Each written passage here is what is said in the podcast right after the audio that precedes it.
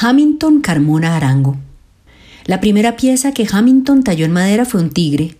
Se la dio a una abogada a la que le gustaría volver a contactar para pedirle una foto del tigre que marcaría su entrada a este oficio, pero no ha dado con ella. A la abogada y al oficio los conoció en su paso por la cárcel de Medellín, cuando se dio cuenta de que tenía dos opciones, o se echaba a perder o se ponía a estudiar. Afortunadamente se decidió por el estudio, pues vio en la talla una opción para sustentar a su familia que lo esperaba afuera.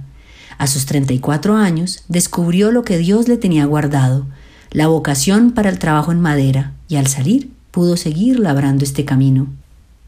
Al volver al Caquetá, lo primero que hizo fue una vaca amamantando a su ternero, inspirado en el ganado de la región.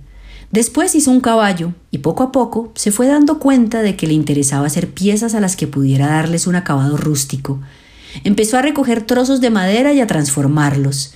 Tiene la suerte de vivir en un departamento que además de ser montañoso y rico en vegetación, está lleno de ríos. El agua arrastra y limpia la madera de los árboles caídos en invierno, que se puede recoger durante el verano entre noviembre y enero.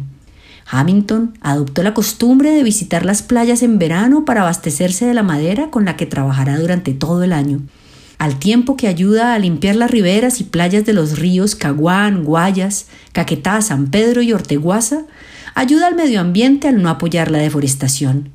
Se lo pueden imaginar llegando al taller con la camioneta cargada de troncos, rodajas y raíces, y a los vecinos diciéndole que se enloqueció. No en vano, en su barrio lo conocen como el rústico. Y si en otra época del año se va de paseo y en su camino ve una raíz, no duden de que hablará con los dueños de la finca para pedírsela y que encontrará la manera de desenterrarla. Una vez lleva todo ese material a su taller, deja que cada pieza le diga en qué ha de transformarse. Con la ayuda del sinfín, una plana, sierra y herramientas de mano, vuelve un trozo de granadillo, achapo o laurel, un mueble, pesebre, pieza para pared, silla, lámpara o animal tallado. Las maderas que trae el río pueden llevar años siendo curadas por el agua y por lo tanto las piezas que Hamilton hace con ellas son eternas. Gracias a la experiencia, este artesano sabe para qué le servirá cada una. Sabe también que cualquier madera sirve para hacer un mueble, pero no cualquiera se deja tallar. Cuando trata una madera y le saca la corteza ennegrecida, da con la macana, el corazón fino de la madera, Muchas veces es en ese proceso de limpieza que le encuentra la figura a cada tronco.